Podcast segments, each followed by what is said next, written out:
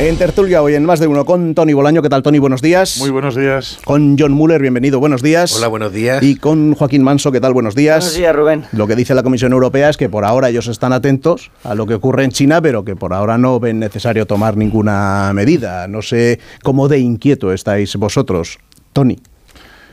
Pues no sé si estoy muy inquieto, la verdad es que no pero realmente lo que está pasando en China sorprende, ¿no? O sea, porque se, abre, se abre todo de golpe después de haber estado absolutamente todo cerrado que ningún otro país ha estado en esas en esas condiciones y bueno yo creo que, además hay una desconfianza total a la vacuna china al todo todo el proceso que ha llevado el gobierno chino durante toda la pandemia y yo creo que han saltado las alarmas pero hombre de ahí a a, bloquear vuelos como se está sucediendo me parece un poco exagerado, pero dejémoslo ahí, ¿eh? pero.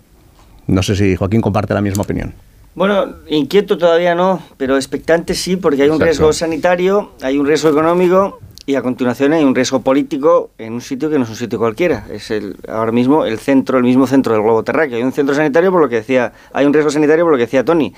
Es decir, después de, dos años de, política de, COVID, de, riesgo cero, eh, la ciudadanía china no ha desarrollado inmunidad y sabemos además, por, porque, porque la vacuna se exportó, porque la vacuna se exportó a otros países y sabemos cómo ha funcionado, que Sinovac no ha sido precisamente un éxito, por lo tanto ofrece muchísimas dudas el proceso de vacunación en China.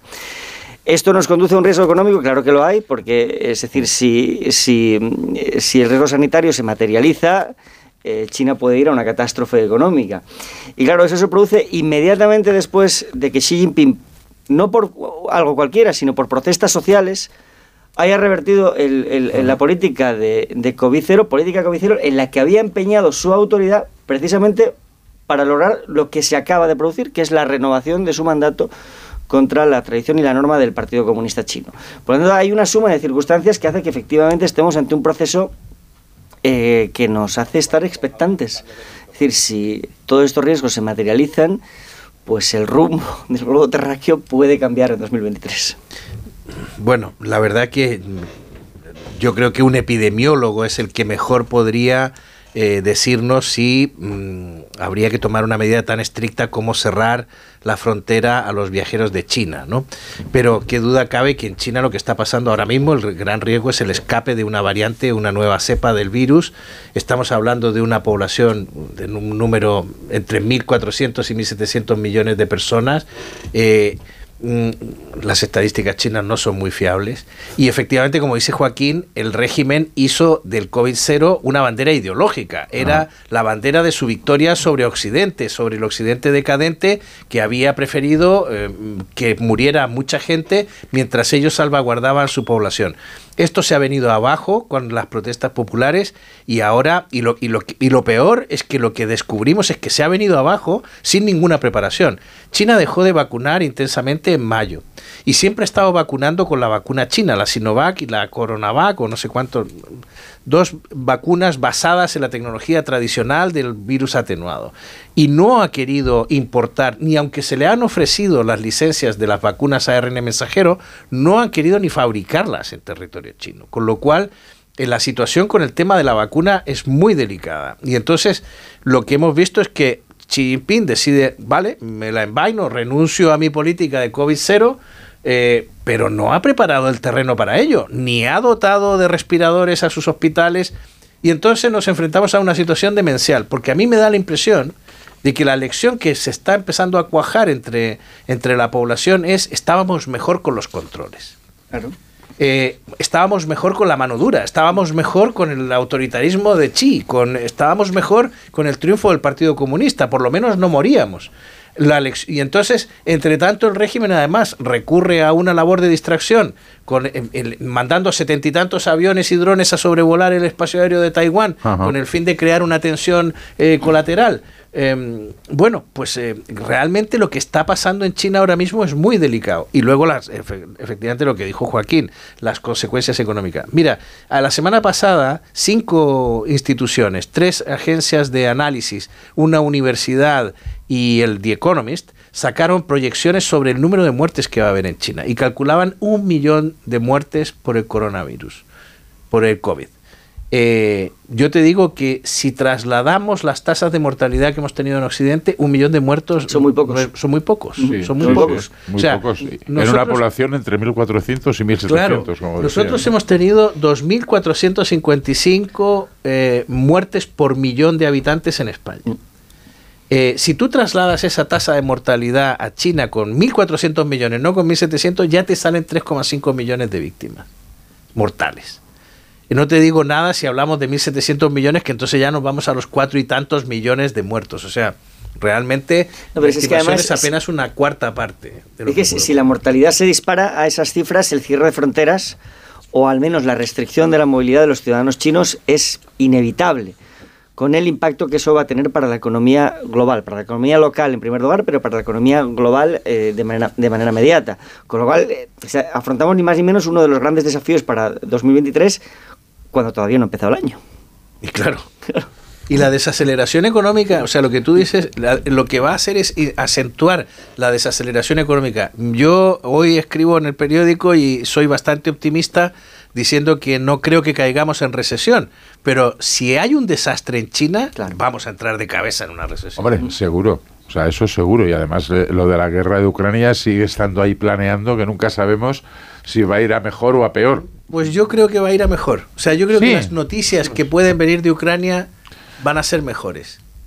Y creo que además el defíneme, gobierno... Defíneme mejores. Mejores en el sentido de que o el conflicto se acaba o se cronifica. Ah, pero, el, pero, y, pero esto va a ocurrir además bajo la iluminada presidencia de Pedro Sánchez de la Unión Europea que va a ser la próxima conjunción estelar a la que vamos a asistir. A ver, sí que, sí que, es, sí que es cierto, por los avances en el, en el, en el campo de batalla, bueno, los avances que ahora nos están produciendo porque la infantería está detenida por el, por, causa del por causa del por causa del invierno. Sí es verdad que las incursiones con drones en, en territorio ruso lo que apunta o el último viaje de Zelensky a, a Washington lo que apuntan es que Ucrania con su aliado norteamericano van a por todas, al menos es el mensaje que se está transmitiendo.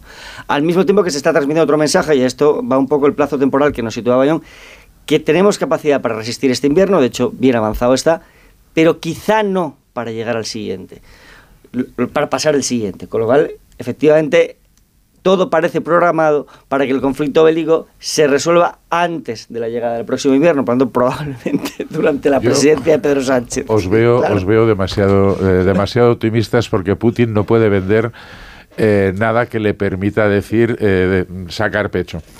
Pero iba a hacer una broma con lo que ha dicho Joaquín de Zelensky, que ha ido a, Estados Unidos. Puedes hacerlo. Casi, casi, casi se va al Caribe para ir a ver a Biden. Se llega a tardar una semana.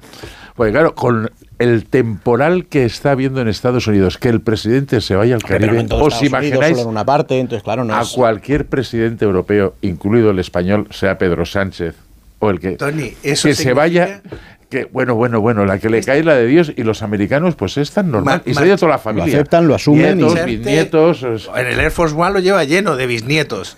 Pero, se ha ido al Caribe, ha dejado el país congelado, toda la gente de Búfalo enterrada bajo la nieve, pero eso, eso, te eso significa que no se va a presentar a la reelección. Eso está claro.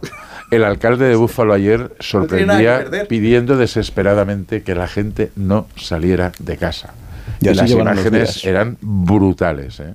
Con la advertencia de que parece que amaina, pero que no es verdad, que va a seguir todavía la tormenta y que este durante estos es días. terrible, es peor que el niño de ET.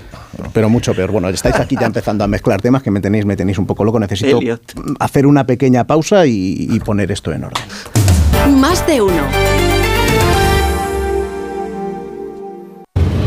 No podemos hacer que baje la inflación, pero este mes si te cambias a línea directa sí podemos bajarte el precio de tu seguro de coche y puedes tener un todo riesgo a precio de terceros. ¿Podrán batir esto? Llévatelo mejor al mejor precio. Ven directo a lineadirecta.com o llama al 917-700-700. El valor de ser directo. Consulta condiciones. Somos la generación más inclusiva y diversa de toda la historia. Compartámoslo. Gritémoslo. Démoslo todo. Sintámonos orgullosos. Pero sobre todo, aprovechémoslo. Si nos dejan, tenemos la oportunidad de crear una sociedad en la que todos seamos protagonistas. Tú también. Grupo Social 11. Generación Inclusión. Si vas a viajar en avión, recuerda que el viaje comienza en tu móvil. Descárgate ya la app de AENA. Pide tu comida, realiza tus compras sin moverte de casa y recógelas al llegar al aeropuerto. Además, reserva tu plaza de parking, accede a información de vuelos y mucho más. Ahora con la app de AENA el aeropuerto está en tu móvil. AENA, aeropuertos para ti. Hola, soy Félix, árbitro experto en pitar penaltis y fueras de juego. Pero cuando tengo que revisar mi contrato de alquiler, siento que me falta el aire. Por eso soy de legalitas, porque sé que con una llamada un experto me ayuda a resolver lo que yo no domino. Hazte ya de legalitas. Y ahora por ser oyente de Onda Cero, y solo si contratas en el 91661, ahórrate un mes el primer año. Legalitas, y sigue con tu vida. Eh, ¿Esto está funcionando ya? Sí. Ah, vale. Hola, Teresita. Ya puedo mandarte los audios que tanto te gustan. Estarás contenta, ¿no? Como tú querías.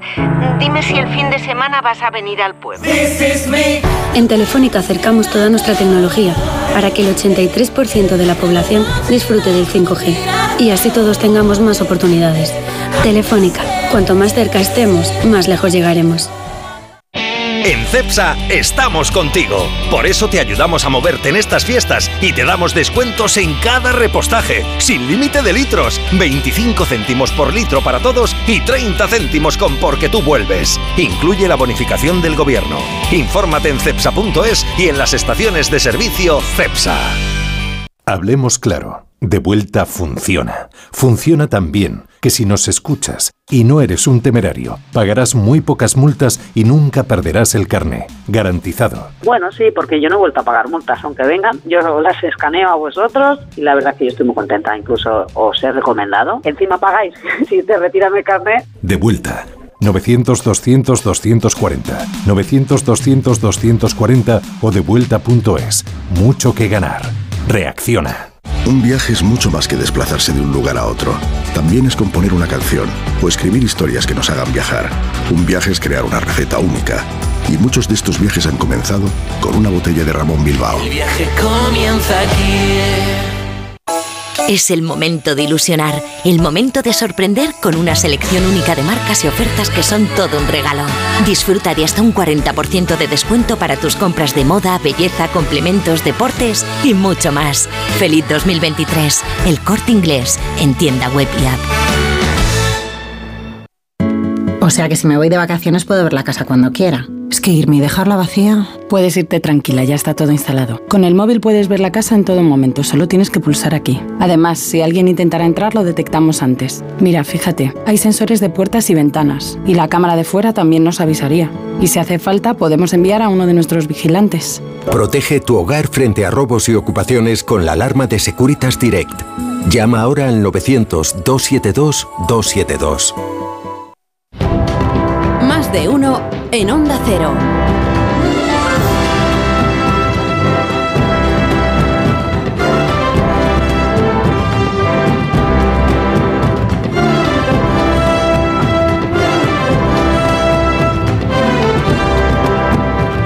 En 12 minutos llegaremos a las 9 de la mañana, serán entonces las 8 de la mañana en Canarias. Uno de los temas del día pues es lógicamente el número de asesinatos por violencia machista que estamos teniendo durante este mes de diciembre. Ayer conocimos los dos últimos, todavía en estudio, pero prácticamente se puede confirmar que son casos de violencia machista, uno en Bilbao, otro en Escalona, última hora de, de, la tarde, y con ello se elevaría a 11 el número de asesinatos cometidos durante este mes por violencia machista. 11 es el número de casos hasta ahora más alto en un mes desde que hay registros. Ayer precisamente se reunía el comité de crisis eh, que, que, une a las administraciones, a las eh, unidades de violencia de género de, de, todo el país, donde se analizó qué es lo que puede estar ocurriendo y donde se llegó a la conclusión de que al menos hay que darle una vuelta al sistema de seguimiento biogen para comprobar qué está fallando, porque en algunos casos la protección a la víctima no está llegando y porque en otro el cruce de datos entre juzgados y policías no está siendo tan ágil como debería ser. Después de esa reunión, en la que, repito, todas las eh, administraciones llegaron a esa misma conclusión, eh, compareció la secretaria de Estado de Igualdad, Ángela Rodríguez, y llegó a la conclusión de que no estamos llegando a tiempo Si hay asesinatos, hay un fracaso de todas las instituciones. Y yo creo que este es un mensaje eh, que no solamente lanzamos eh, efectivamente desde el ámbito institucional, sino que lo lanzamos también como feministas, como mujeres que hemos sido víctimas también de esas violencias. No hemos llegado a tiempo. No hemos llegado a tiempo. Incidía, repetía, no hemos llegado a tiempo. Hay que revisar, hay que formar más a nuestros jóvenes, hay que formar más a nuestros agentes. Mm, y claro, si algo está fallando, la autocrítica está bien, que es lo que se hizo ayer, y a partir de ahora pues hay que trabajar en el desarrollo para encontrar, intentar encontrar una solución para, para, lograr el objetivo, que es el de salvar más vidas lo antes posible. Hace una década el número medio de víctimas eh, al año era en torno, se situaba en torno a las 60 mujeres asesinadas eh, por año. Desde, desde el 2018 para acá eh, ese número ha bajado hasta el medio centenar, pero sigue siendo un medio centenar de víctimas cada año.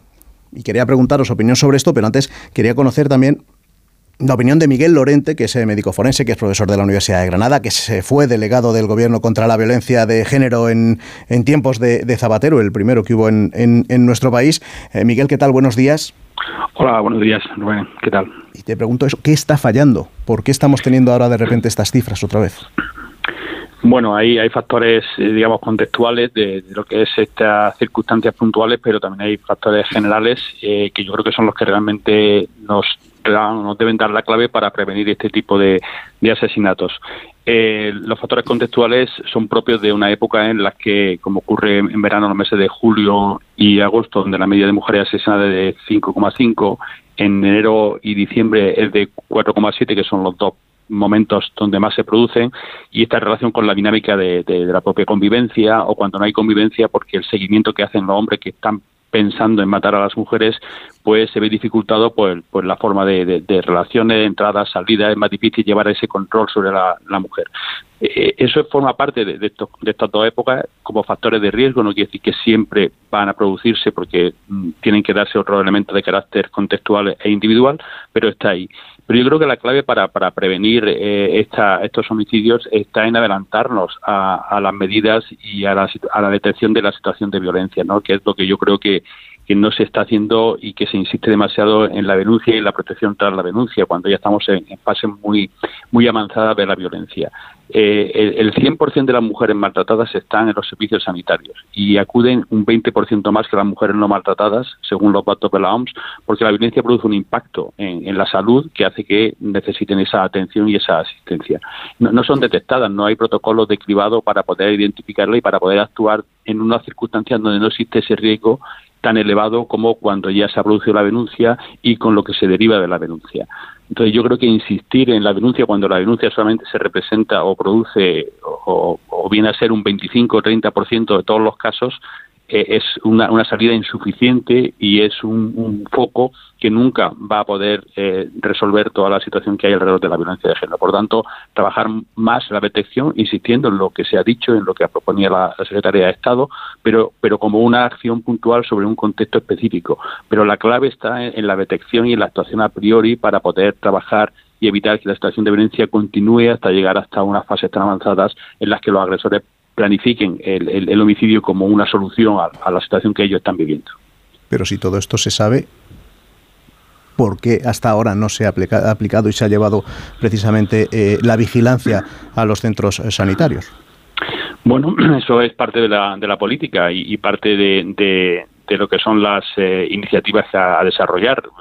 Evidentemente, hay muchas cosas que se saben y no se llevan a cabo, bien porque el desde el punto de vista político puede parecer que es una situación que como yo la veo prioritaria, alguien no la ve tan prioritaria y también porque los recursos que requieren eh, esa necesidad de abordar en el ámbito sanitario pues eh, suponen una planificación y unos presupuestos y unos elementos que, que, tendrían que hacerse desde mi punto de vista, pero que hay quien pueda entenderlo como que serían quizás demasiado desproporcionados para la situación que o para los resultados que darían.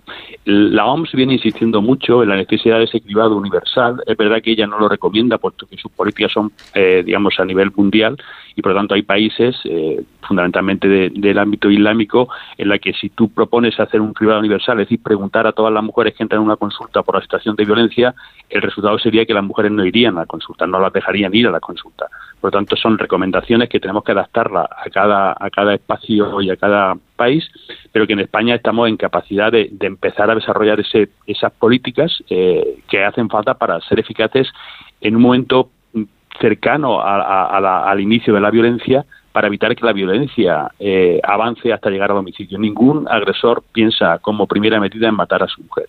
Esto es consecuencia de un proceso largo. De hecho, la media de mujeres, la media de años eh, que permanecen las mujeres en la relación antes de, denunciar es de ocho años y, todo ese proceso es el que va acumulando violencia hasta poder llegar al homicidio. yo creo que que así debe ser. Yo lo planteé en el Pacto de Estado, es decir, las, las comisiones que se crearon tanto en el Congreso como en el Senado, la necesidad de abordar eh, esta detección a nivel eh, sanitario y canalizar esa detección a través de, respuestas, porque no solamente es suficiente con saber cuántas mujeres hay o están siendo maltratadas, sino que tenemos que canalizar una respuesta y articular lo que son los recursos a nivel de sanidad, de justicia, de interior, eh, para poder, eh, digamos, eh, sacar a las mujeres y actuar sobre los agresores antes de que esa situación se produzca o avance hasta situaciones más graves. Pero y cuando lo planteó usted hace pues unos 15 años en el Pacto de Estado, ¿qué, qué, respuesta recibió? Bueno, está recogida ahí como entre las medidas que aparecen aprobadas en el Pacto de Estado incluidas, solo de la detección, lo del cribado universal. Y que se han quedado. Y, ahí se han quedado. El Pacto de Estado tiene, son 300 y pico medidas y, hay muchas por desarrollar. Eh, yo creo que, vamos a ver, eh, no, solo se trata de, de, intentar que vayamos ampliando, igual que hemos ido ampliando en estos eh, 18 años de ley integral que, ayer se cumplieron precisamente, hemos ido ampliando muchas medidas, hemos ido trabajando en temas de prevención, no solo en, protección y sanción, eh, y por lo tanto tenemos que seguir, porque esto estamos hablando de una violencia estructural, una violencia que está justificada, que está normalizada, que las mujeres que la sufren llegan a decir lo de mi marido me pega lo normal, es decir, no hay otra violencia donde se produzcan estos factores y por lo tanto requiere mucho trabajo para ir transformando esa normalidad que da, que da entrada a la violencia. Pero, pero sí es cierto que eh, la, actuación a nivel de la denuncia sería equiparable, por poner un ejemplo gráfico, con lo que es la respuesta en urgencias ante los problemas de, salud. las urgencias siempre son necesarias, siempre son muy importantes, siempre se tienen que dotar de más medios, de más recursos, porque es donde llegan los casos más graves y por tanto no podemos desatenderlos porque son los que más riesgo conllevan. Pero es verdad que no podemos responder ante los problemas de salud que tiene la sociedad solo a base de urgencias. Tenemos que crear hospitales, tenemos que crear centros de salud y tenemos que hacer políticas de salud pública para evitar que la situación llegue a ser tan grave como para que requiramos las urgencias. Entonces tenemos que hacer un planteamiento similar en violencia de género. Tenemos que trabajar mucho antes para evitar que la denuncia, la, la actuación policial, la actuación judicial sea esa respuesta necesaria en ese momento como respuesta urgente.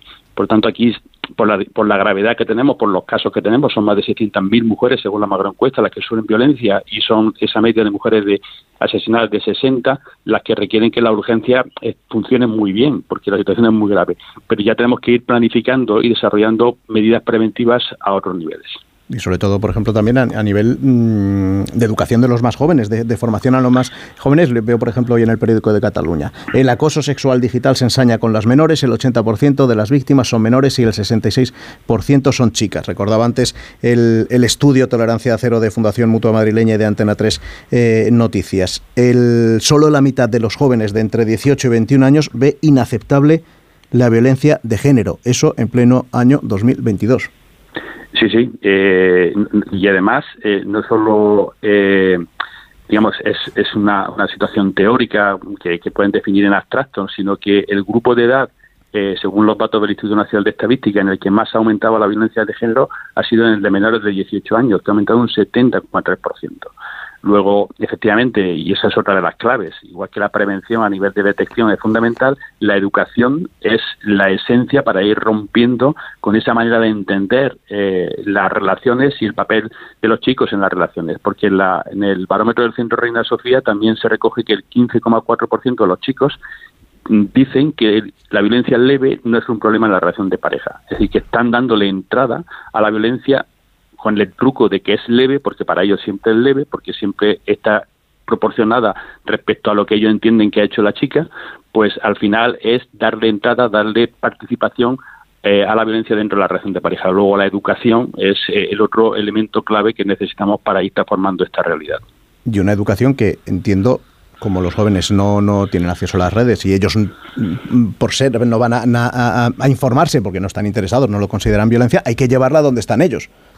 Claro, claro, eso siempre, pero eso se habla de, educación dentro de lo que es el, el currículum, dentro de lo que es la, la, la, educación reglada unida después a la concienciación que sería a nivel social y al desarrollo del pensamiento crítico para cuestionar muchas muchos mensajes que se escuchan a través de, de los videojuegos, de las canciones, de, de los eh, cualquier elemento de la publicidad, todo eso, pero previamente con esa clave, ¿no? Pero, pero el problema es que hay sectores que están en contra de esa formación, incluso hay posiciones políticas que cuando se habla de esta formación en temas relacionados con la igualdad plantean eh, imponer el PIN parental, ¿no? Es decir, que, que la situación social, estructural y cultural que hay detrás de la violencia de género también está clara y por eso no es sencillo ni fácil desarrollar las medidas que se plantean.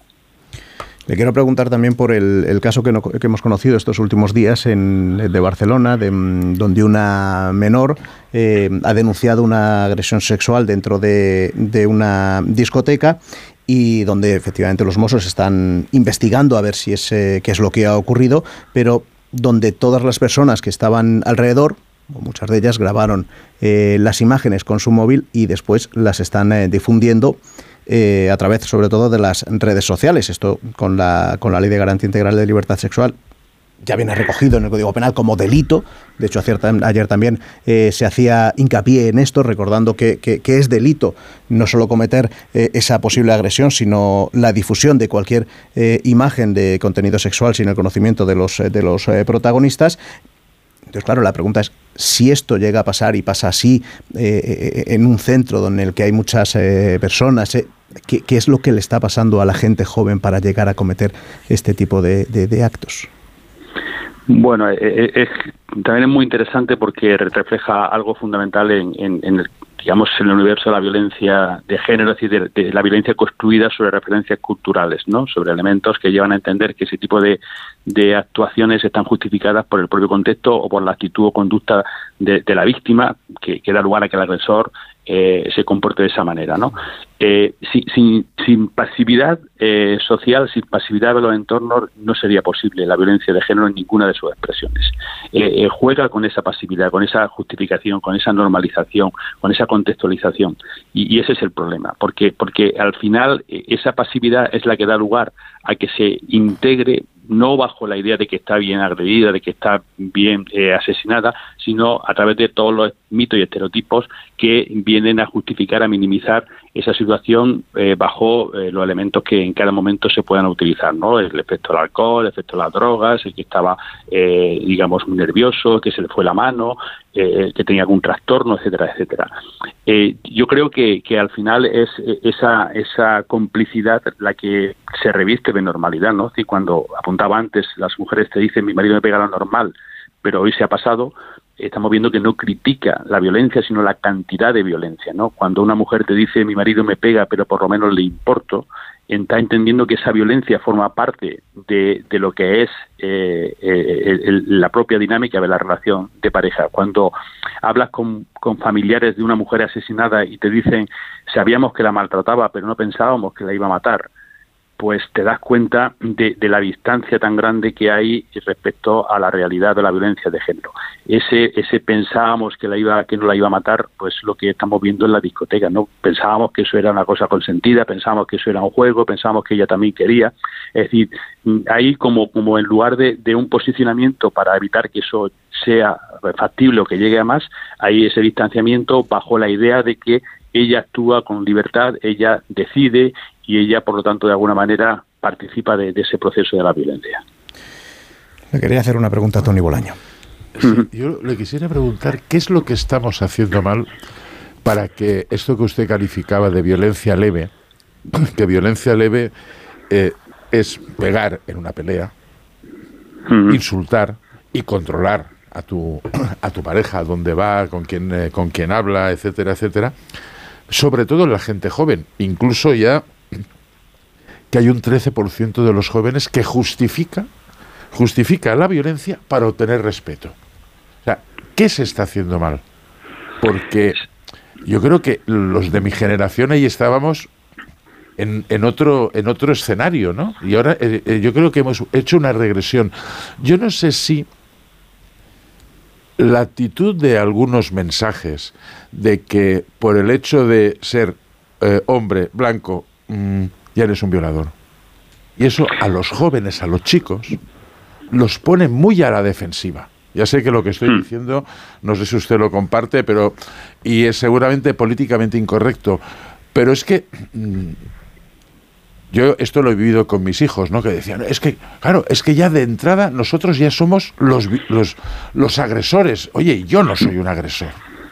No sé si la, la, educación que se les está dando eh, nos va a llevar, digamos, por el camino que no deseamos. Claro, no, no, muy, muy interesante, ¿eh? Eh, porque para mí ahí hay dos claves, ¿no?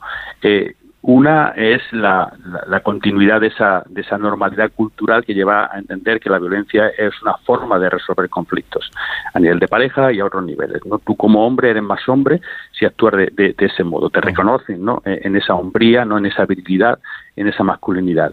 Y, y ahí hay como, como una especie de, de, de escisión. ¿no? Hay chicos, lo vemos en la universidad, que se identifican con las políticas o con las, digamos, transformaciones eh, hacia la igualdad feministas y participan, muy pocos, ¿eh? pero van participando en todos esos procesos, se ven en las manifestaciones, tienen interés en las asignaturas y cuando se realiza algún curso, pues se preocupan, ¿no? Entonces estamos viendo que, que, hay un, cambio mínimo pero positivo en ese sentido.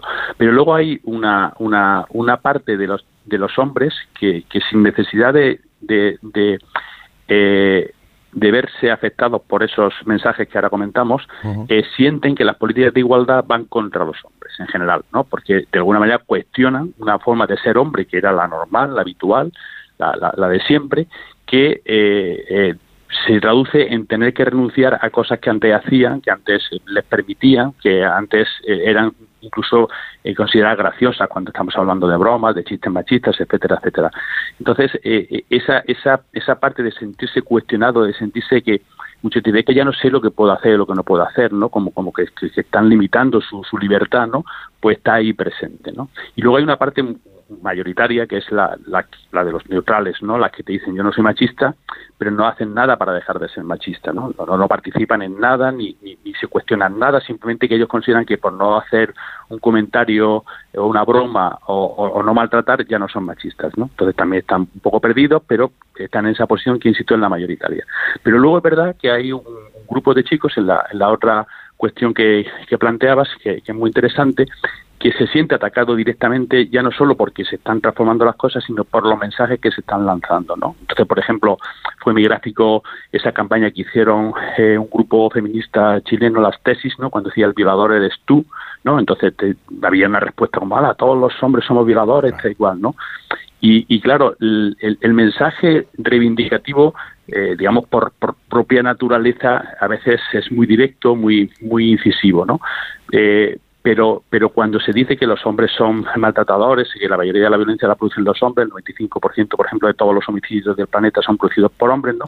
No estamos diciendo que todos los hombres, o no se dice que todos los hombres sean así, sino que lo que se intenta destacar con esos mensajes, y, y por eso falta educación, es que se entienda que el hombre que mata, que el hombre que viola, que el hombre que maltrata, que el hombre que acosa, es un hombre como tú que no es un hombre que tiene una serie de alteraciones, una serie de problemas, una serie de adicciones que llevan a actuar de esa manera, sino que es un hombre que de manera racional decide utilizar los elementos que la cultura, que las situaciones, que la experiencia, que la vivencia que ha tenido en su casa, pues eh, pone a su disposición para ejercer esa violencia. Y por lo tanto no es un cuestionamiento a los hombres individuales, sino a esa manera de ser hombre, a esa masculinidad que entiende que se pueden recurrir libremente a esos tipos de argumentos o de referencias para ejercer la violencia. Entonces yo creo que, precisamente lo que demuestra esa respuesta por parte de los chicos es, primero, que hay una conciencia y una, digamos, recepción del mensaje y, que esa recepción del mensaje que los hace sentir mal, eh, lo que tiene que ir acompañada es precisamente no de, mensajes, de flashes, de, de, Twitter de, o de tweets o, de elementos puntuales, sino que tiene que ir acompañada de una contextualización a través de la educación. Por eso no podemos eh, creer que vamos a educar a, la sociedad y sobre todo a la gente más joven que está en unas dinámicas diferentes a través de campañas, sino que tenemos que llevar, como apuntábamos antes, esa educación a espacios donde se pueda reflexionar, se pueda hablar y se pueda, eh, digamos, integrar los argumentos de unos y de otros para intentar encontrar una, respuesta en términos de igualdad y de convivencia. De forma ya rápida y breve, John Muller le quería hacer Sí, eh, em, confírmeme una cosa, aparte de que el 95% de la violencia la ejercen los hombres, también creo que la mayor parte de sus víctimas son hombres, ¿no? Sí, efectivamente, el 86% de las víctimas son, son hombres. Eh, yo quería preguntarle lo siguiente. A mí me, me, me, me, me, molestó, me llamó la atención de escuchar ayer que esta persona, esta mujer asesinada en Bilbao, los vecinos en un bar eh, apuñalada, creo que fue. En los vecinos, es más, la persona que la asesinó se fue a dormir y después llamó a la chancha para decirle que él era el autor, o sea, un crimen tremendo. Pero es que los mm. vecinos decían ayer en la televisión que la semana pasada le había pegado una paliza brutal. Entonces, esto que usted está diciendo de la pasividad del entorno, eh, mi, mi, pues, mi pregunta es, existe un refrán antiquísimo sobre no te metas en peleas de casados, eh, nunca te metas en historias de matrimonio. ¿Hasta dónde puede intervenir un tercero en una situación así? Pues eh, yo creo que también es muy, muy, muy gráfico e, esa construcción cultural que se genera para eh, dejar ese espacio de normalidad a la violencia y entender que cuando un hombre maltrata es porque tiene razones para hacerlo. Eh, es decir, no se dice que cuando eh, te maltrate o cuando te metas en, peleas de vecinos, eh, mantente al margen. Si ahí no hay una protección de, la violencia, sino que solamente se protege la violencia que se entiende que es una parte, digamos, de esa construcción eh, cultural, de esa, de esa normalidad social a la que hacemos referencia. Eh, nunca deberíamos dejar espacio a la violencia. Eh, eh, cuando antes apuntábamos y hablamos de violencia leve, la violencia nunca es leve. lo leve puede ser el resultado, pero la violencia siempre es proporcional para el objetivo que se pretende alcanzar. fue muy gráfico y monto otra vez distancia, pero, pero porque fue muy gráfico y creo que nos puede ayudar cuando se hablaba de Calebo Roca ante el terrorismo y se dijo, mire usted, todo es terrorismo porque la, violencia de, baja intensidad, como se decía, consigue el objetivo que pretende, que es cortar el bulevar de San Sebastián o hacer lo que haga falta para generar, digamos, ese espacio necesario para que luego el resto de las conductas violentas se pudieran manifestar y la gente estuviera pendiente y asustada, eh, aterrorizada, ¿no? Pues aquí pasa igual, cuando un agresor, un maltratador eh, lleva a cabo un control de la mujer a través de las redes sociales o, la insulta o la amenaza o le da un bofetón y se puede entender que es de baja intensidad, es de baja intensidad el resultado, porque la violencia es la que él necesita para en ese momento controlar y dominar a la mujer. Por lo tanto, cuando hay situaciones de violencia eh, con mayor o menor intensidad en el resultado en nuestro contexto, bien vecinal, bien familiar, bien relacional, debemos de actuar siempre y que la respuesta sea proporcional a la intensidad de la violencia. Pero esa pasividad lo que lleva es a que la violencia siga su dinámica, que los estudios dicen que la violencia de género es una violencia cíclica, es decir, que aparece y desaparece en lo que es la agresión, siempre están en cuanto a control, pero en la agresión aparece y desaparece, y es una violencia cíclica de intensidad creciente. Es decir, siempre va a más y cada vez que vuelve a aparecer, aparece con más intensidad. Por tanto, la pasividad lo que hace es permitir que siga esa dinámica y, por lo tanto, que siga eh, incrementándose hasta poder llegar a domicilio. Buenos días, señor Lorente. Le quería preguntar por la experiencia comparada.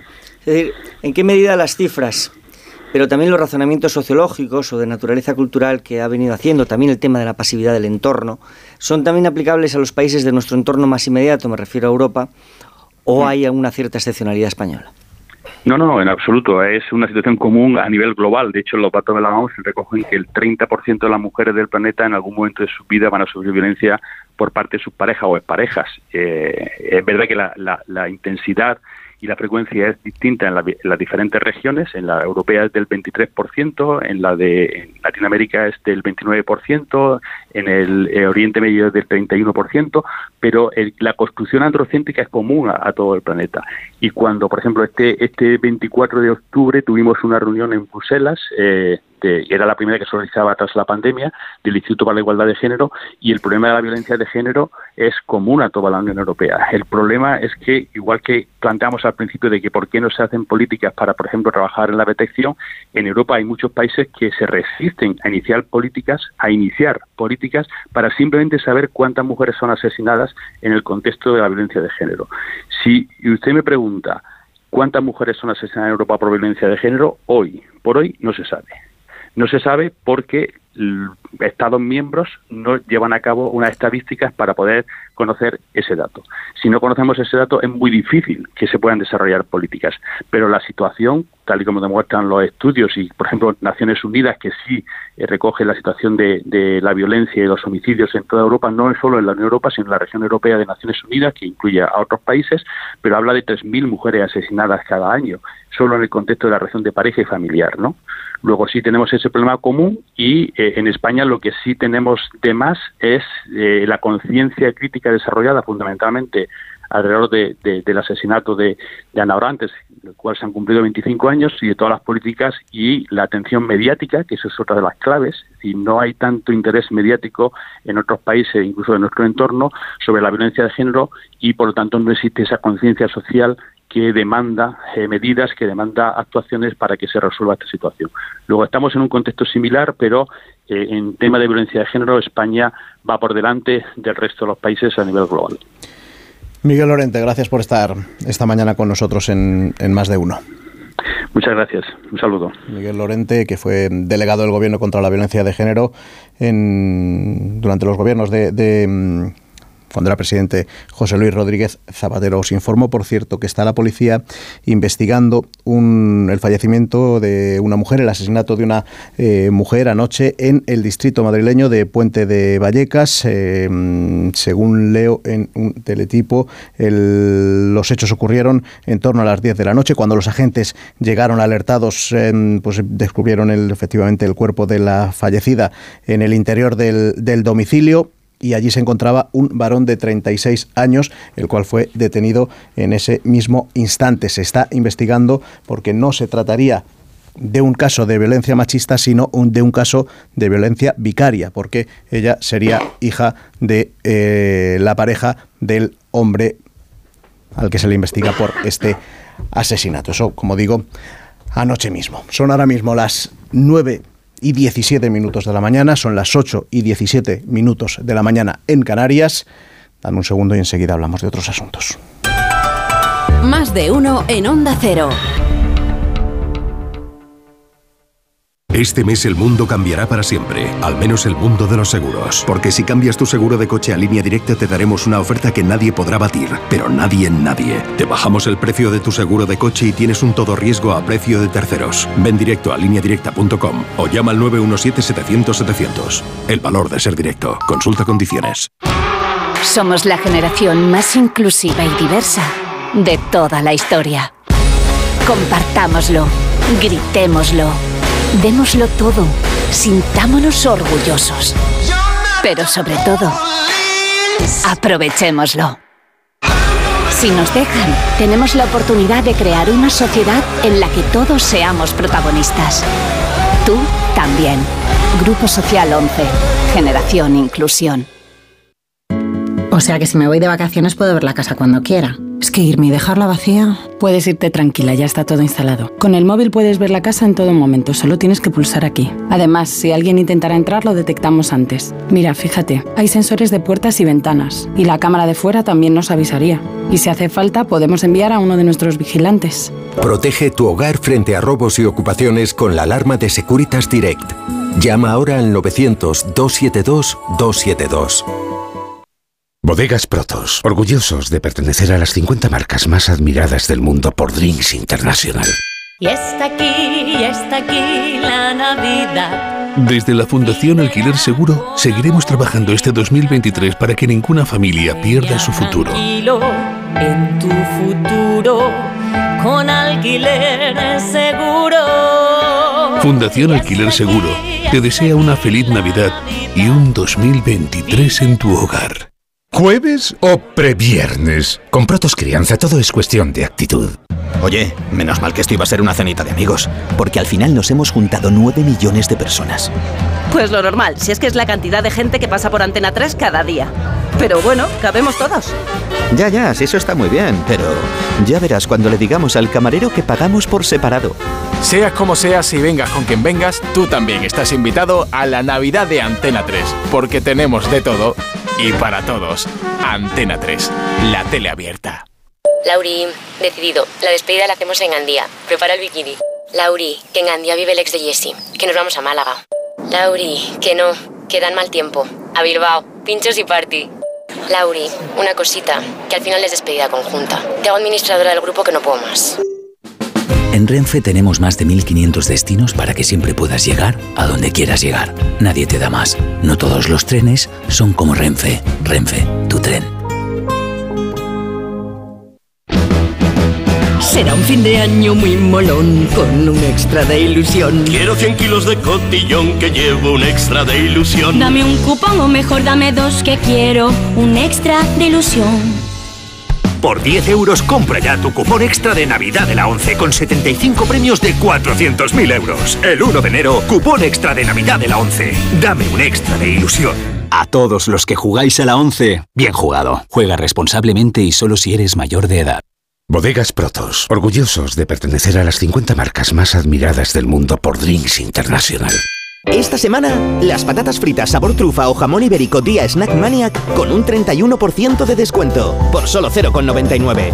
Nueva calidad día, confirmada. A ese dolor de espalda que no te deja hacer deporte o a ese dolor de cabeza que te hace difícil trabajar, ni agua. Ibudol, el primer ibuprofeno bebible en stick pack para aliviar el dolor. También Ibudol en comprimidos. Adultos y niños a partir de 12 años. Al dolor, Ibudol. Tenía que ser de Kern Pharma.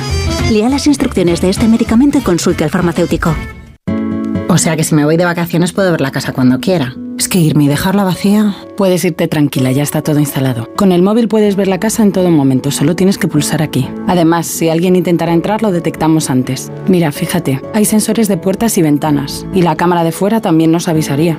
Y si hace falta, podemos enviar a uno de nuestros vigilantes. Protege tu hogar frente a robos y ocupaciones con la alarma de Securitas Direct. Llama ahora al 900-272-272. ¿Jueves o previernes? Con Protos Crianza todo es cuestión de actitud.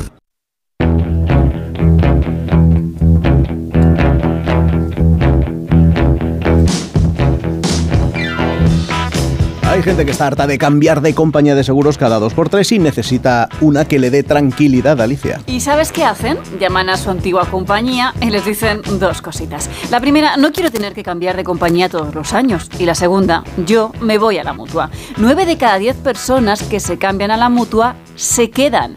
Vete a la mutua y te bajan el precio de cualquiera de tus seguros, sea cual sea. Tan solo tienes que llamar al 91 555 5555. Te lo repito, 91 555 5555. Por esta y muchas cosas más, vente a la mutua. Consulta condiciones en mutua.es.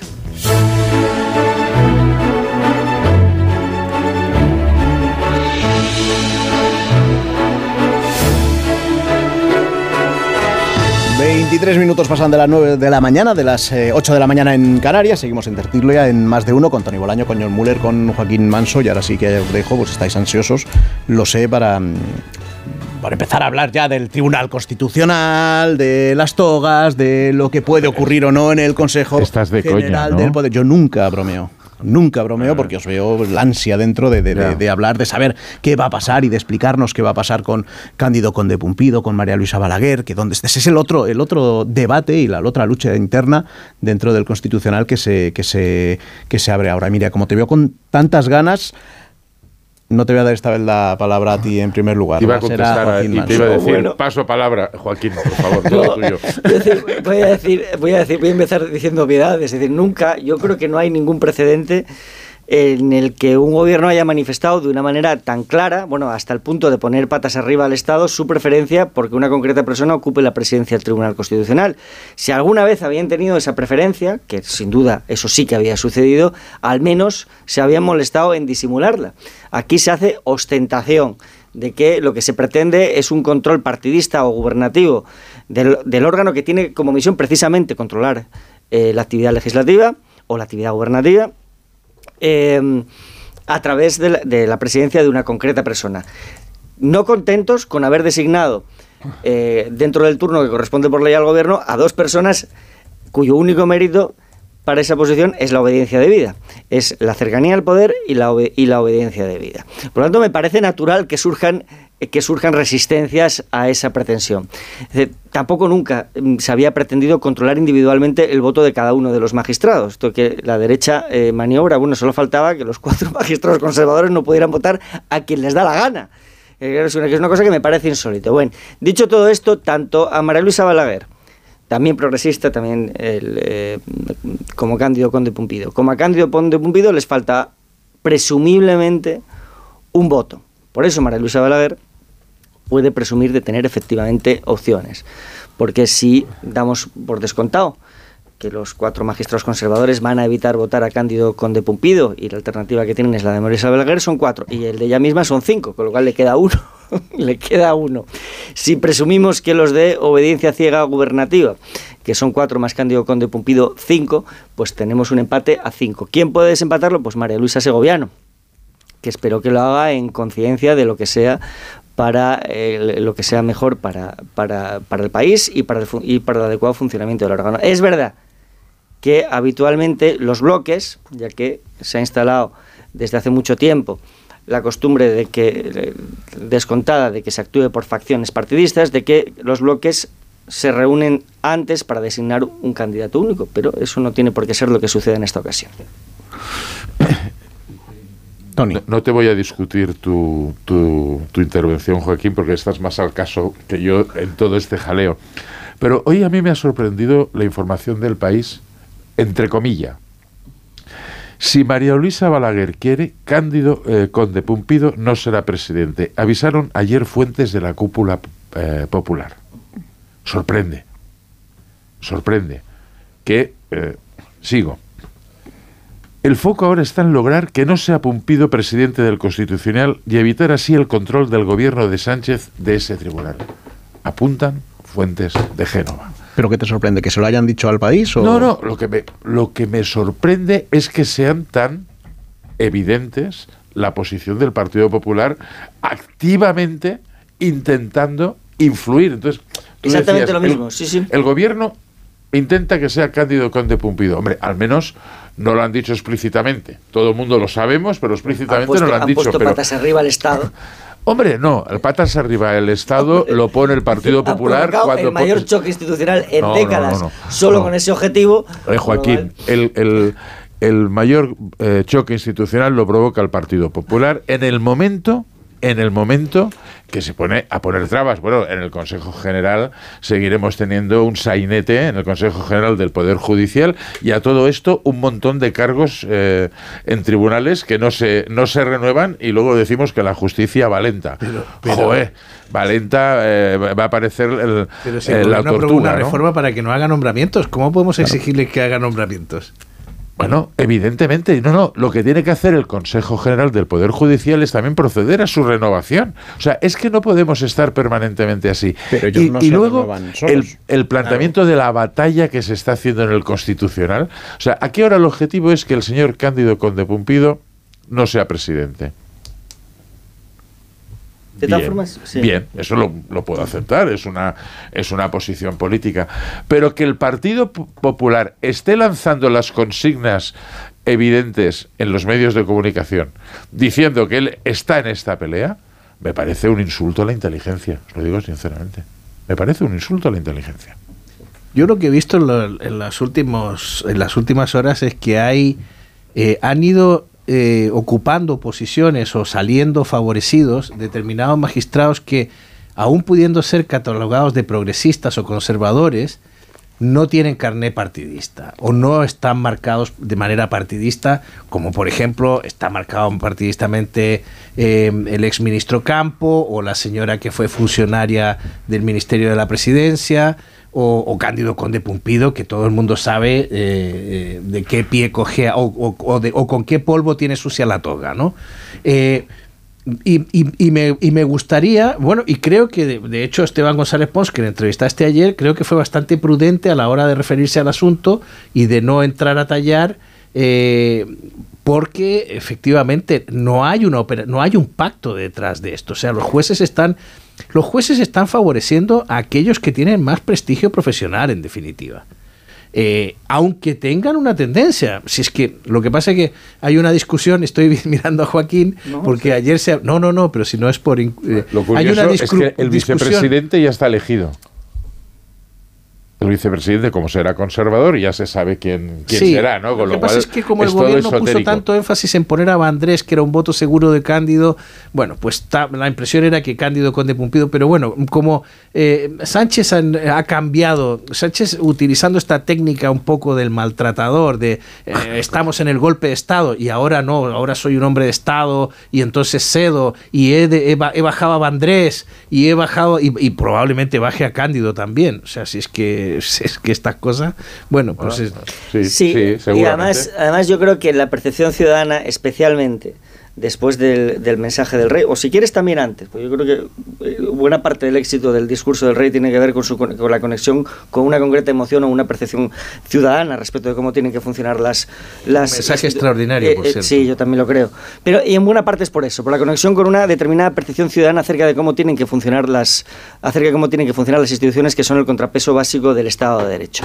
Y ahí lo de lo que estamos diciendo, del prestigio de las, de las eh, personalidades apartidistas que son miembros de esas instituciones, eh, yo estoy seguro de que esto que publica el, país, los estos entrecomillados que ha leído Tony, eh, son verdad, que decir que alguien del diario El País ha hablado con alguien de Génova que ha dicho eso.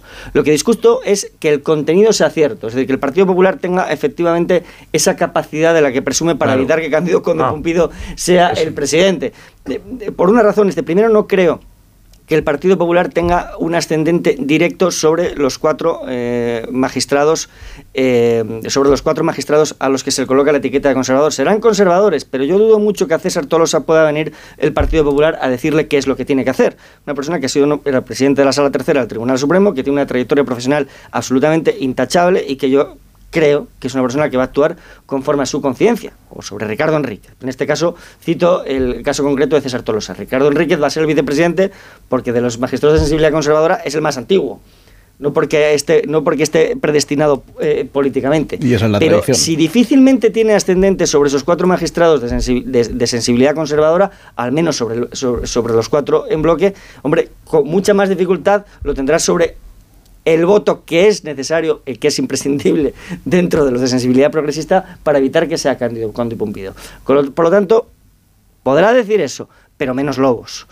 Ayer, eh, es que te, miraba Joaquín porque ayer se abrió en las redes sociales una discusión sobre por qué los periódicos señalamos a los jueces ah, como progresistas o conservadores, por qué hacemos esto o por qué de algunos describimos que algunos tienen un, más que una cercanía a un determinado partido político o la obediencia a un determinado gobierno que les ha promovido, lo que sea. Y es que, claro, aquí es verdad que esto de magistrados conservadores y progresistas simplifica mucho la historia. Y yo ya he contado en otras tertulias que hay magistrados que fueron elegidos por el Partido Popular que luego han votado sistemáticamente con los progresistas y, magistrados progresistas, siempre se cita el caso de Aragón, de Manuel Aragón, que siendo, siendo designados por el Partido Socialista, luego no siempre votaron de acuerdo a los deseos del partido. Entonces, aquí hay que tener, hay que entender que hay varios, hay muchos matices. Y hay muchos matices porque efectivamente hay una línea gruesa, podemos decir conservadores y progresistas, pero si luego miras la sentencia o los fallos, que es como hablan los jueces, pues te va saliendo una realidad un poco más compleja. Más compleja porque además la coexistencia en la carrera judicial no es sencilla y además los propios jueces van acumulando heridas a lo largo de su profesión.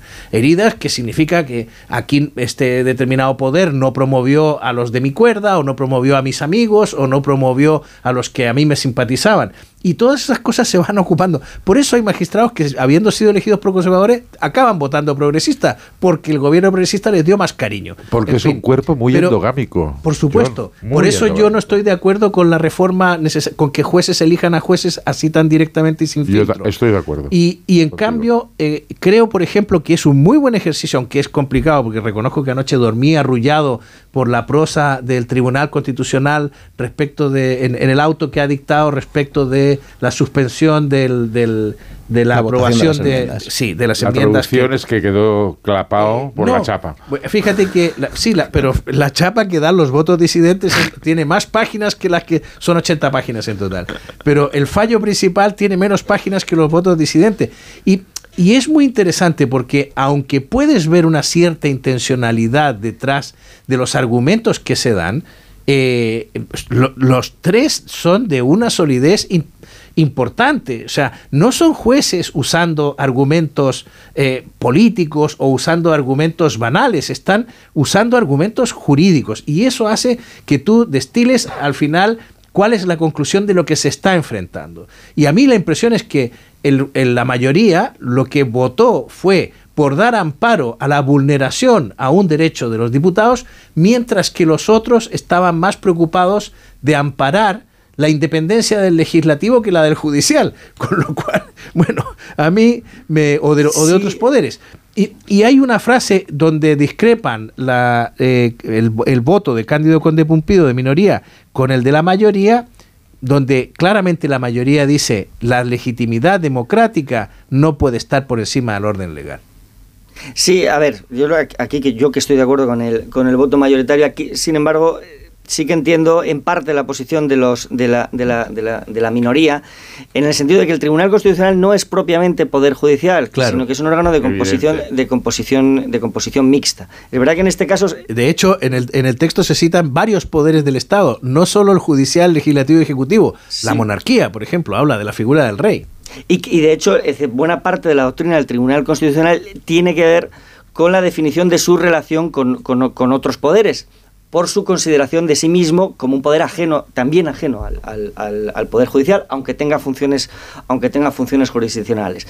Por no irnos tan lejos como Manuel Aragón, hay un caso mucho más reciente, el de Encarnación Roca, durante los, por ejemplo, durante la votación de los estados de alarma, que también votó en sentido diferente a la, a la, sensibilidad que, le, que a ella le había propuesto. Lo cual es una cosa que sucede y hay un esfuerzo partidista, en este caso gubernativo, por evitar en la medida de lo posible que eso suceda, lo cual es lo censurable. Es decir, las instituciones tienen que, funcionar con convicción y con sentido de Estado. No con, no con ánimo de configurarse a partir de facciones partidistas, que es lo que desactiva la confianza ciudadana y por tanto la autoridad moral de la institución de que se trate. Y es el peligro que tiene la configuración actual del Tribunal Constitucional. Por el turno anterior, el turno del, del, Congreso, pero fundamentalmente por el turno gubernativo, es que, es que se han introducido a dos personas que sin ninguna duda son dos personas cuyo, cuyo mérito principal es la obediencia debida. Si eso lo refuerzas además con una presidencia absolutamente afín, con la importancia que tiene la presidencia en el caso del Tribunal Constitucional, porque controla la agenda y tiene el voto de calidad, el voto de calidad que ahora mismo da igual, pero en algún momento dejará, dejará de dar igual, nos adentramos efectivamente en un terreno de deslizamiento peligroso. Va a dar igual, no va a dar igual cuando el Senado nombre al juez que está ¿cuánto queda? Claro, pero ¿cuándo lo va a nombrar? Tres años. Y, sí, sería 7-5. Y ese juez lo de tres años salvo que lleguen a un acuerdo antes, claro. Claro. Que tampoco parece, porque ya lleva tiempo planteándose ese posible acuerdo, pero ahora mismo es uno de los alicientes que tiene que podría tener el Partido Popular. Hombre, ahora mismo es impar la conformación del Tribunal Constitucional, con lo cual no hay voto de calidad o no debería darse el caso de, voto de calidad. Pero cuando se nombre el del Senado, el voto del presidente va a ser importante, claro. El, eh, el pleno del, del Constitucional semana que viene yo creo que seguro. Hoy, hoy, a la una de la tarde. Hoy, pero para decir. Para nombrar. para nombrar, para, dar el visto bueno. no, no, el, el pleno para nombrar la, el, presidente. yo creo que la semana que viene, sin ninguna duda. Sí. Bueno, que no, está, no está señalado. No está, no, pero, que vamos, que será con, con la seguridad después de Reyes. El Eres una, fuente, una fuente fidedigna. no, creo que, que el objetivo, ah. el objetivo es, es, es, terminar con esto cuanto antes y no creo que haya nadie que tenga más ganas de salir de ahí. Eh, que además a su posición de catedrático en la Universidad de Juan Carlos que el propio presidente Pedro González Trevijano. Porque eh, desde luego en las últimas semanas no ha habido una persona que haya soportado más presión en todo el país que el presidente del Tribunal Constitucional Constitucional, una persona que tiene la vida resuelta en otra posición, pues entiendo que deseará salir de ahí cuanto antes. Ahora podía ser malo, digo, pues que hubiera, se hubiera ido antes y se hubiera, recusado, que era lo que tenía que haber hecho. bueno, hablabais antes de, la forma en la que... Mm, algunos medios ven eh, esto de los sectores, que mucha, más que quizá hablar de los sectores, el problema es que vemos que los sectores son como bloques y que, y que pensamos que, efectivamente. Entonces, hoy, por ejemplo, leí algún titular donde de prensa donde decía, bueno, ya se asegura el Tribunal Constitucional eh, la mayoría progresista durante 10 años. Bueno, no, eso... Decir, ¿Y eso qué quiere decir exactamente? Porque luego Pero ¿qué mensaje se da a la población así? Bueno, pero... ¿Se busca eso? pero, pero esta es la realidad con la que hemos convivido siempre. Pasa que ahora, digamos que ha saltado eh, el conflicto institucional a primeras planas, con lo cual esto se, ha convertido a progresistas contra conservadores, pero luego es verdad, o sea, antes lo, eh, John y Joaquín hablan de jueces que han votado diferente, y eso sucede bastante más habitualmente de lo que nos parece. O sea, esas mayorías no son monolíticas, ¿eh? porque tú puedes ser progresista y estar en, en, desacuerdo con una decisión del gobierno socialista, y puedes ser conservador y estar en desacuerdo de una decisión del gobierno popular. Porque lo importante no pasa nada. No es la ideología que tenga cada uno, que se la deja sobre todo los magistrados en, su casa, sino la, la, aplicación de la norma, en este caso de la Constitución. Y es el objetivo, por lo menos eso es lo que queremos eh, creer en la mayoría de casos y por ahí lo que decía eh, Joaquín antes, que quizá esta visión queda un poco dañada cuando eh, se proponen a, candidatos a magistrado que por supuesto van a recibir el plazo porque por supuesto cumplen los requisitos, pero que acaban de sentarse en el Consejo de Ministros o que acaban de salir por la puerta principal del Palacio de la Moncloa después de asesorar al presidente del gobierno. Luego pasan cosas sorprendentes, Rubén. O sea, eh, en Estados Unidos el Tribunal es verdad que operan otros incentivos en esta institución porque en el Tribunal Supremo de Estados Unidos los jueces son vitalicios y con lo cual ya no tienen que volver a dar explicaciones ni ganarse el favor de nadie. Pero fíjate el caso de John Roberts, que ha sido el presidente del Supremo durante mucho tiempo. Designado por George Bush, votó de manera coherente con los conservadores durante muchísimos años, hasta que Donald Trump cambió la configuración del tribunal y la hizo de mayoría conservadora. Y a partir de ese momento, Roberts ha empezado a votar que no se sabe lo que quiere votar. O sea, no se puede contar con el voto de Roberts tan claramente para, para ser una mayoría conservadora, porque sistemáticamente ha estado votando en varios casos con los progresistas. Entonces, pero, afecta, ¿eh? pero afecta, porque el cambio en el Tribunal Supremo americano lo que ha lo que ha propiciado es una sentencia que cambie radicalmente el tema del aborto. Sí, ¿Eh? pero bueno, eso lo busca Trump. en el sentido de que no lo reconoce como uno, que tenga un asidero constitucional, pero sí se lo pasa a los estados. y a partir de ahí, pues todos los estados conservadores eh, se ha montado pues un, sin vivir cuando eso ya estaba, pero bueno. Bueno, se, ha, hecho el movimiento porque Trump hizo ese movimiento, es, eh, es profeso. O sea, a ver, también en Estados Unidos hay progresistas y conservadores. ¿Cabrán versos sueltos? Seguramente. No, pero no, no es un verso suelto, pero yo creo que o sea, hay un proceso de equilibrio mm, y la las technicalities de la legislación hacen eso. Lo que yo te quería decir cuando me leía el texto del condicional es que cuando vas a los argumentos jurídicos se refina muchísimo el debate.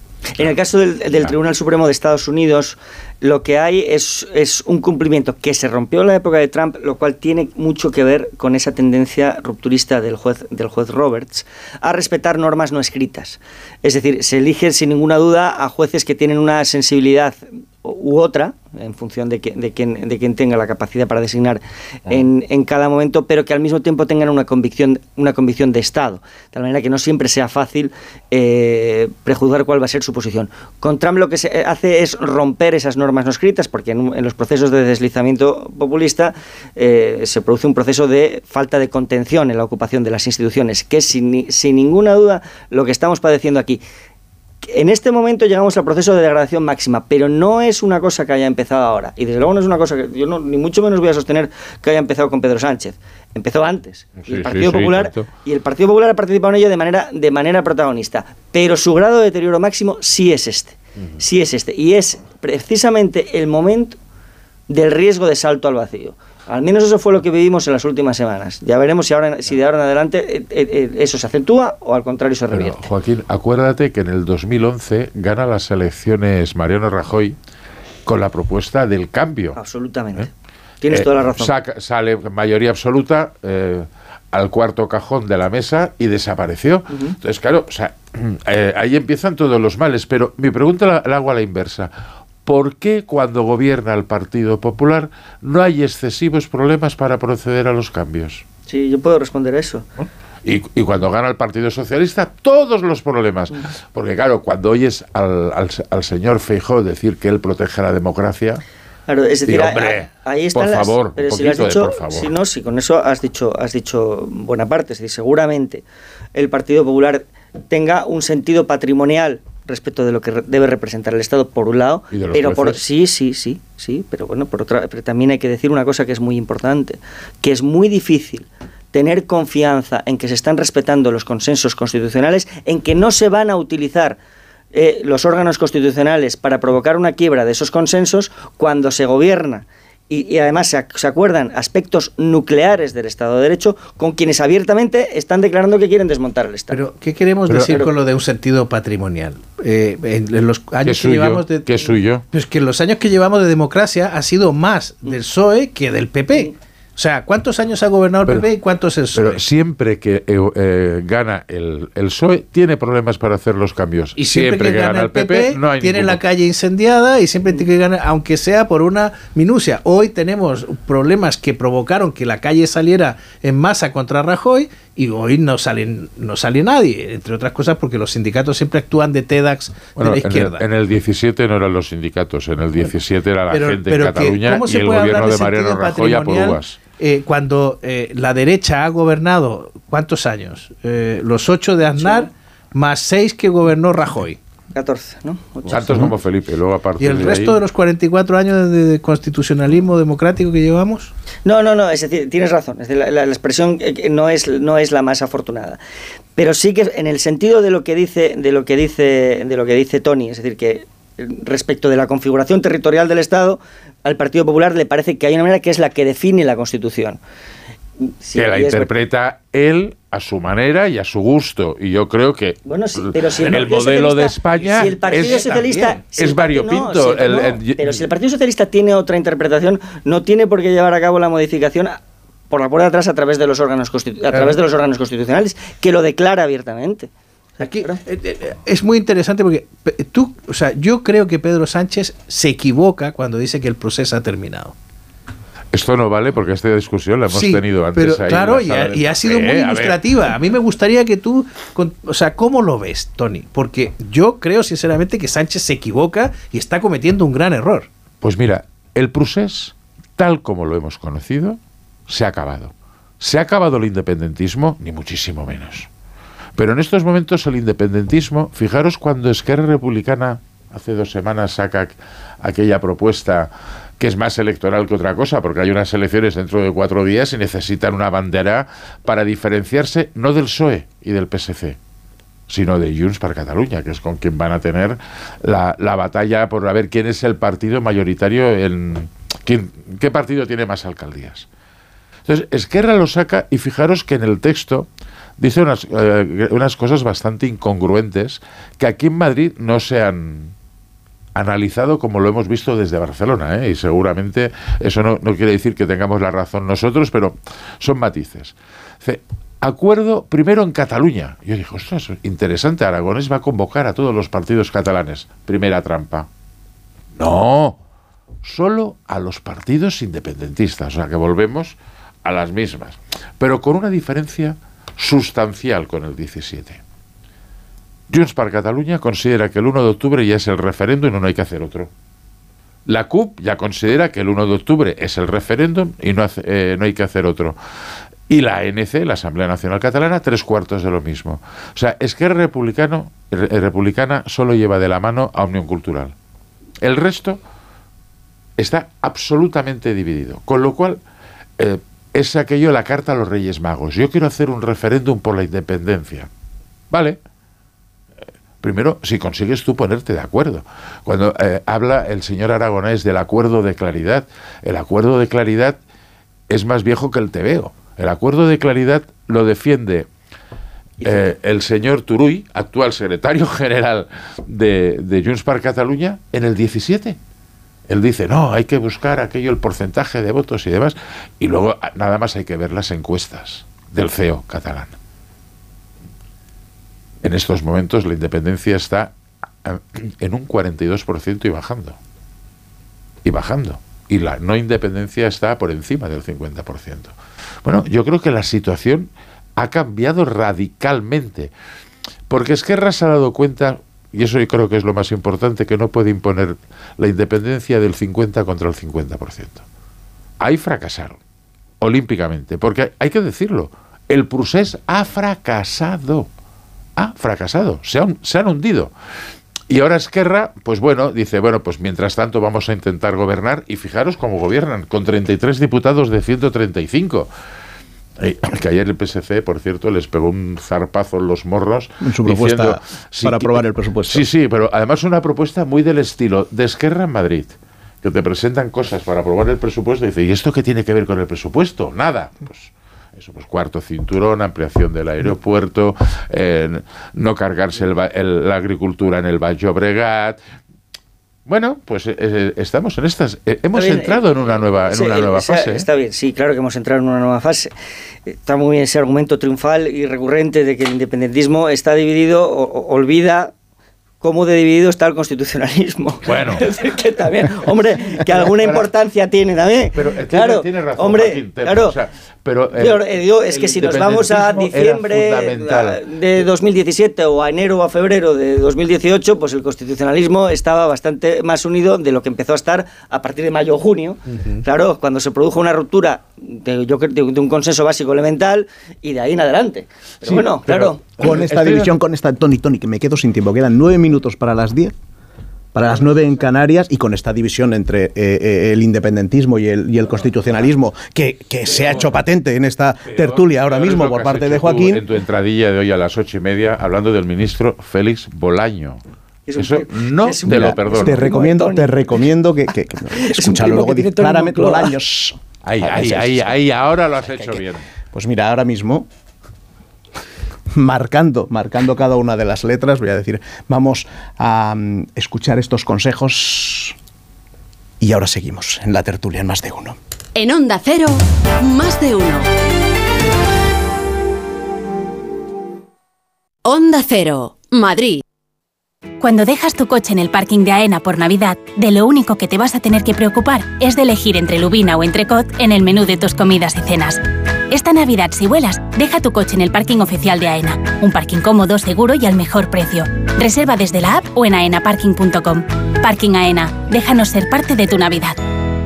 Prepárate para deslumbrar y regalar con los mejores precios en CIA. A partir del 29 de diciembre, rebajas de hasta un 50% de descuento en una gran variedad de estilos. Tú buscas ahorrar y nosotros lo hacemos posible. Ahora en tu tienda CIA y online. Estas fechas, el Museo del Prado presenta dos exposiciones temporales que no te puedes perder. El Renacimiento llegado desde Nápoles y el arte abstracto de Zobel muestran el camino artístico de los grandes pintores. Una propuesta que aúna clasicismo y modernidad, con la colaboración de la Comunidad de Madrid y el patrocinio exclusivo de la Fundación BBVA. Lucia, de Cirque du Soleil, estas Navidades en Madrid. Regala el espectáculo del que todo el mundo habla. Humor y emoción bajo la gran carpa. Solo hasta el 22 de enero. Lucia, de Cirque du Soleil. Vuelve el furgón polivalente de Fiat Profesional. Nuevo Fiat Escudo. Ahora tú decides, eléctrico o diésel. Con máxima eficiencia de carga y la sensación de conducir un turismo. Además con toda la flexibilidad que necesitas gracias a la nueva función Magic Cargo. Nuevo Fiat Escudo. Espacio para nuevas ideas. Más información en ascauto.es. Ascauto. Siempre conmigo. Hola, ¿es donde ayudan a los refugiados? He visto las imágenes en la tele y verá, tengo un piso vacío y tal vez pueda servir para una familia. En cada crisis humanitaria cientos de personas llaman para colaborar con quienes buscan refugio. Súmate en efectollamada.es. CEAR, Comisión Española de Ayuda al Refugiado. Cosas que te pueden pasar en Navidad número 23. Que el pequeño de la familia encuentre la pandereta antes de tiempo. La Navidad está llena de sorpresas, pero con el sabor de más siempre aciertas. Como la merluza por medias o enteras de más de 4 kilos por solo 13,99 euros el kilo. Con Ahorra Más, esta Navidad la vas a saborear.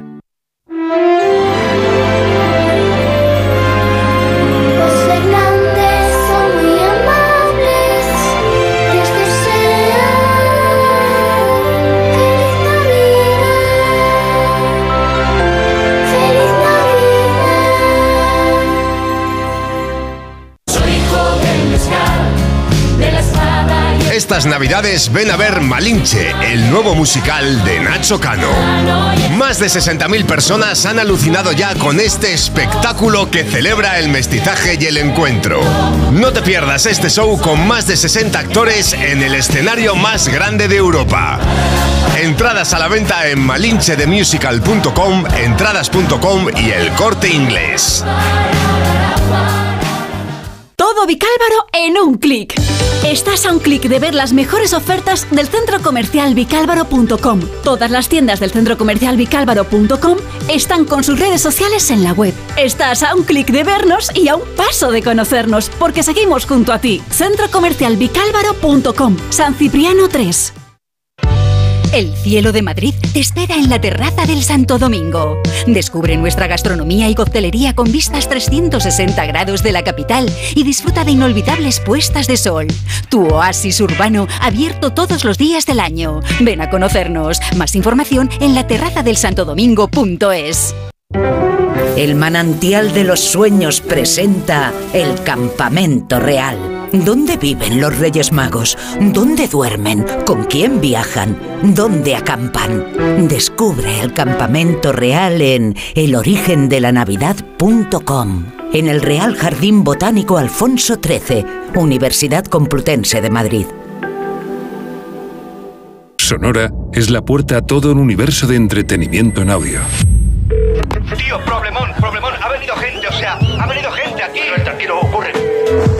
Son todos panes de la misma masa. Un conglomerado humano, global y uniforme.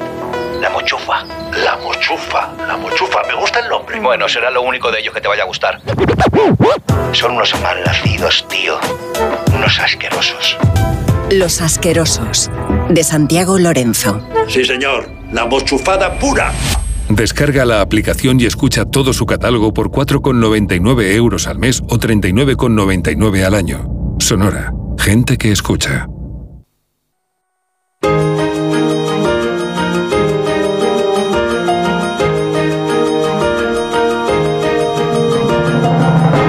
En tres minutos van a ser las 10 de la mañana, las 9 de la mañana en Canarias. Es el tiempo que necesito para que para preguntarle a Joaquín Manso cómo es posible que, abra la edición de hoy de, del Mundo con algo que claramente no interesa a los españoles que mm, según el CIS, como recordó el otro día el presidente del gobierno, pues los españoles no están interesados por, por, la corrupción y hoy, en cambio, la apertura del, del, mundo, la jueza acusa al tesorero del PSOE de lograr favores del gobierno de Puig el sumario del caso Azud en Valencia. Bueno, yo no... también, ¿eh? ¿Eh? la de la BC también es la misma Sí, te habla ahora Cierto es, con, imagen además. Con la confesión del, muy relevante del gerente ayer nosotros la publicamos ayer en la, en la página web, también las provincias y, ABC, del gerente del Partido Socialista en, en, en la comunidad valenciana que lo que viene a reconocer, sí, que a ver, nosotros sí consideramos la corrupción algo relevante, nos lo dicen los lectores, las cifras además de, lectura en la, página web se, pueden conocer prácticamente al instante, cuando le podemos decir al presidente del gobierno que los temas de corrupción sí que interesan a los, a los, a los, a los lectores, que fue además una de las causas principales por las que el sistema de partidos saltó por los aires y sigue eh, manifestando la, la división que vemos en todas las intenciones de, en todas las intenciones de voto. Entonces lo que nos dicen estas informaciones es que eh, durante los años en los que ya sabíamos que el Partido Popular incurrió en una serie de conductas que merecieron una reprobación unánime, para empezar por el propio Partido Socialista, el Partido Socialista está incurriendo en conductas idénticas, porque el sistema de financiación a través de, de financiación ilegal a través de adjudicatarias de, servicios públicos, de contratos públicos, era exactamente el mismo. Es que además, lo que contamos hoy en la, en la portada del mundo es que la persona que actuaba como tesorero o como conseguidor eh, durante aquellos años mantuvo su ascendente o su capacidad de interlocución con la cúpula del Partido Socialista también ya a partir de 2015 y por lo tanto a partir de los años en los que el eh, Chimo accede a la presidencia, con lo cual de ahí se desprende una posible responsabilidad política, la que como mínimo yo entiendo que tendrá que dar explicaciones, y no olvidemos que el caso está bajo secreto decir, que cuando se levante el secreto conoceremos hechos nuevos. Bueno, pues habrá que esperar, habrá que esperar. Ya está por aquí Marisol, que os trae unos Callahan.